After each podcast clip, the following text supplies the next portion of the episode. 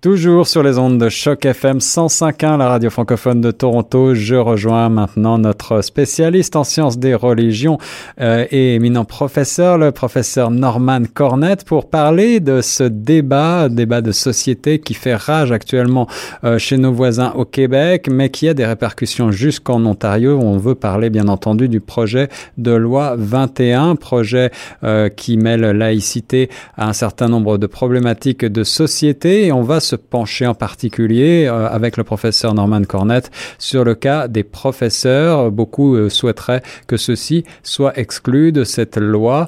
Euh, bonjour professeur. Bonjour, merci pour cette invitation, Monsieur Laurent. Oui, je suis de, de très près la question, surtout en ce qui concerne les enseignants et les enseignantes, qui font partie du projet de loi et euh, ceux et celles qui porteront des signes religieux n'auront plus la possibilité d'enseigner dans le système de l'éducation publique. Euh, je rappelle, certes à l'auditoire de Choc FM, qu'il existe beaucoup d'écoles privées oui. euh, au Québec, d'ailleurs plus que toute autre province dans le, le Canada. Vraiment? Mais, mais, oui, oui, oui, ah oui. Donc euh, Mm. euh, déjà, on, on, on met clair et net qu'il s'agit uniquement des systèmes de l'éducation publique et ça ne touche pas les écoles privées. Mais toujours est-il que ceux et celles qui, euh, qui vivent et, ceux et celles qui y sont déjà, ils ont des droits acquis. Mais euh, en ce qui concerne les personnes qui visent l'enseignement dans le, le système de l'éducation publique, Oui. eh bien, ils seront exclus. Donc, il y a une pression énorme, presque quotidienne, euh, que qui soit exempte du projet de loi, que ça ne comprend pas le, les enseignants et les enseignantes.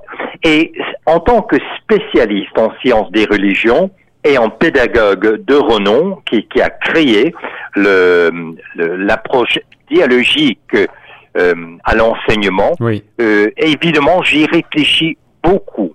Et je crois que dans un premier temps, euh, il faut se rendre compte des enjeux de- d'une religion.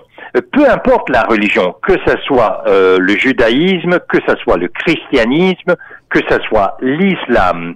Donc, euh, c'est qu'une religion euh, ne fait euh, une religion, c'est une vision du monde. C'est un tout, c'est un ensemble. Et, l'idée qu'on peut trancher, et, encore moins, encore plus de façon étanche entre le sacré et le séculier, entre euh, le spirituel et le naturel. Tout cela, je crois qu'il faut aborder cette question euh, sous un jour épistémologique. Et épistémologique, qui est en fait euh, cette branche de la philosophie, c'est la philosophie du savoir. Or, les premiers principes des religions admet et sont la pierre angulaire, la pierre de touche, c'est le surnaturel, c'est le spirituel, en point tel que c'est la ligne de, de démarcation, Monsieur Laurent. Je vous donne l'exemple, l'espace-temps. Or, dans chaque religion, on agence l'espace-temps selon les principes de cette religion. Donc, que ce soit le judaïsme, que ce soit le, le, le christianisme, que ce soit l'islam, chacune de ces religions ont des concepts différents du temps. C'est la raison qu'ils ont des calendriers différents. C'est la raison qu'on distingue à quel moment commence une journée. Est-ce que c'est au crépuscule ou bien c'est à l'aube? Or, quand on parle des premiers principes du, du savoir, de la connaissance, de la vérité, eh, vous savez, euh, il y avait un, euh, un penseur français fort intéressant, Étienne Gisson, un médiéviste, qui avait publié un essai très très important sur l'unicité de la vérité. C'est-à-dire, toute religion sous-entend que le savoir, la connaissance et surtout la vérité est toujours sujette à la spiritualité, à la religion, à ses principes. Et c'est la raison, euh, Monsieur Laurent, que lors de l'âge des Lumières, euh, l'âge de raison, donc je, je, on parle, n'est-ce pas, du 18e siècle, ils, ont, ils, ils, ont, ils avaient pris la décision qu'on ne peut pas être complètement objectif si on admet les premiers principes de la religion. Parce que, et, et pour mon doctorat, ce qui m'avait beaucoup frappé, parce que j'avais fixé l'époque des années 30, qui était très importante dans l'Occident, n'est-ce pas? C'est là euh, tous ces mouvements. Euh, la montée des nationalismes, vous voulez parler? oui, tout, à fait, tout à fait. Or, croyez-le ou non, je lisais chez un, un, un penseur catholique canadien-français qui, qui disait, qui louait le fait que le catholicisme, et je le cite, est totalitaire. C'est-à-dire que la religion ne s'adresse pas à une seule partie de la vie, mais à toute la vie, toute la condition humaine. Et parlons encore de, à quel point les premiers euh, principes euh, d'une religion informent non pas non pas seulement l'espace-temps, mais informent l'alimentation c'est le cas dans le judaïsme. C'est le cas dans, dans le euh, euh pour l'islam. C'est le cas de c'est le cas de l'hindouisme. C'est le cas du bouddhisme.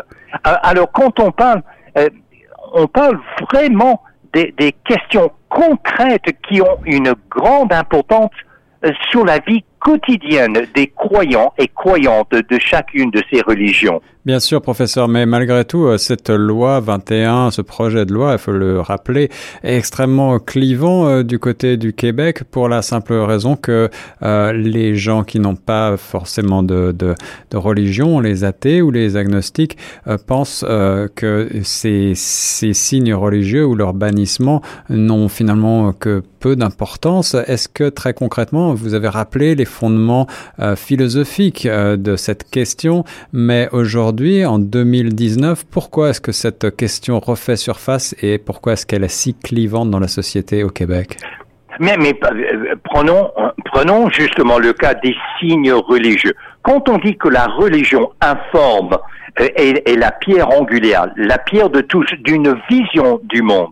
Quand on dit quelle est la base épistémologique, la base de la connaissance, la base du savoir, la base de la vérité, et ce n'est pas pour rien que dans les religions, euh, il y a un concept qu'avait articulé l'intellectuel euh, français euh, du 19e siècle, Jacques Maritain. Il parlait de la primauté du spirituel. Eh bien, comment enseigner dans des disciplines bien différentes quand on épouse ce, ce, premier principe de la primauté du spirituel. Mais qu'est-ce que le spirituel vient faire en biologie, en chimie, en, mathématiques, et, j'en passe. Et de plus, il y a un autre principe euh, dans les religions, ce qu'on appelle l'hierarchie des valeurs. Donc, on, on, a des priorités dans toute cette échelle de, de, de connaissance du savoir, de la vérité. Et quand on mentionne toute la question des signes religieux, c'est que ces religions informent les codes vestimentaires aussi. Ouais, le symbole. Donc, oui, donc l'idée qu'on peut être complètement neutre, qu'on peut être complètement laïque ou enfin euh, euh, quand on parle de laïcité ouverte, à mon sens, c'est une contradiction. Parce que l'idée le, génie de la, la laïcité, c'est justement de faire la distinction. Et du moment qu'on admet le, spirituel, du moment qu'on admet la religion et ses premiers principes qui sont quand même formateurs et qui informent toute la vie des, croyants et croyantes, eh bien là, dans quelle mesure est-ce qu'on a l'indépendance de la connaissance, l'autonomie du savoir? Dans quelle mesure est-ce que la vérité, elle est libre et libératrice c'est pour cela que j'ai dit qu'il faut aller au fond de la question et je me demande, et, et, et, je dois vous avouer, Monsieur Laurent, je suis non seulement un spécialiste en sciences des religions et un pédagogue, mais qui plus est, je suis un croyant. Et moi-même, en tant que croyant, c'est à cause de ma connaissance des, des, des, premiers principes, des enjeux de chaque religion que je dis il, il faut faire la part des choses dans l'enseignement. Et, sur le plan affectif, sur le plan psychologique, sur le plan émotionnel, chaque enseignant et enseignante est un modèle pour, pour ses élèves, pour ses étudiants, ses étudiants. Alors que justement, qu'est-ce que vous préconisez, vous, en tant que spécialiste en sciences des religions et également en tant euh, que croyant Est-ce que, est-ce que vous pensez qu'il il serait bon d'exclure euh, très concrètement ces, ces enseignants de ce projet de loi? Je crois que concrètement, il faut que chaque discipline soit maître chez elle et non pas sujette aux premiers principes des religions. Et c'est la raison qui a eu l'âge des Lumières. Et depuis, quand on regarde l'histoire intellectuelle de l'Occident, c'était justement pour libérer la connaissance, pour libérer le savoir, pour libérer la vérité et la quête de la connaissance, du savoir et de la vérité, qu'on a fait une distinction claire et nette entre l'enseignement dans, euh, religieux hmm. et tout autre enseignement.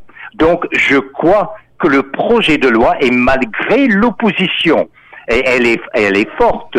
D'ailleurs, j'ai lu dernièrement un article où, où on présente les, entre guillemets, victimes du projet de loi 21, parce que les personnes qui, qui aimeraient porter les signes religieux ne pourront pas le faire comme enseignants et comme enseignantes.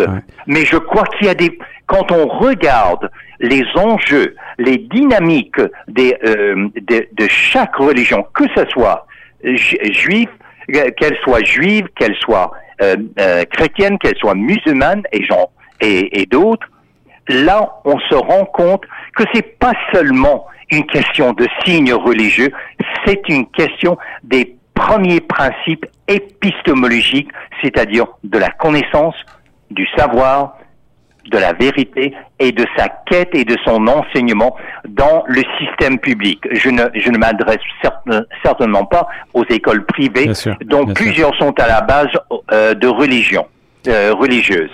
Professeur Cornette, euh, un récent sondage euh, québécois montre que 69% des francophones sont d'accord pour interdire aux enseignants le port des signes religieux, alors que euh, du côté anglophone, c'est seulement 23% des gens qui considèrent qu'il euh, faut euh, exclure, interdire ces, euh, ces, signes religieux pour les enseignants. même chose à peu près pour les allophones. Est-ce que vous pouvez expliquer pourquoi les francophones au Québec semblent un petit peu plus frileux sur ces questions? Mais, mais quand on regarde l'histoire du du, passage du Canada français au Québec, d'une société fortement catholique, euh, pratiquante, croyante, traditionnelle et dans les mœurs. Et, et, le, passage, ça surtout depuis la Révolution tranquille, euh, d'une société euh, sécularisée, non croyante, non pratiquante, ou bien avec d'autres croyances, de plus euh, du côté anglophone, il y a beaucoup d'allophones aussi, enfin des, des, des communautés de, euh, de minorités visibles. Et, et, ce qui est très intéressant, c'est de voir, et, et, je comprends tout à fait, je compatis avec chacune de ces communautés religieuses, y compris celles qui portent euh, qui portent les signes religieux. Je pense à, à mes collègues sikhs pour, la, question du, euh, du turban, du kirpa, et ainsi de suite. Mais je crois que c'est valable pour un gouvernement de proposer un projet de société qui fait la part des choses dans l'enseignement public. Parce que, après tout, l'idée, c'est de, de redonner à chaque discipline et, ses recherches, à sa quête et son enseignement, de lui redonner cette autonomie et cette indépendance, voire cette liberté qui est essentielle à la quête de, de, de la vérité. Le professeur Norman Cornette sur les ondes de choc FM 105.1 pour euh, nous expliquer cette question euh, passionnante mais aussi donc très clivante de la laïcité euh, et la manière de l'appliquer intelligemment en prenant en compte donc les racines historiques et les racines philosophiques de ces questions. Pour terminer, professeur Cornette, puisque nous sommes quant à nous en Ontario, à Toronto, on le disait en préambule, il y a des, des débats également de ce côté-ci euh, du Canada. Est-ce que vous voulez nous dire quelques mots là-dessus? Comment est-ce que vous on voit les choses euh, du côté de l'Ontario?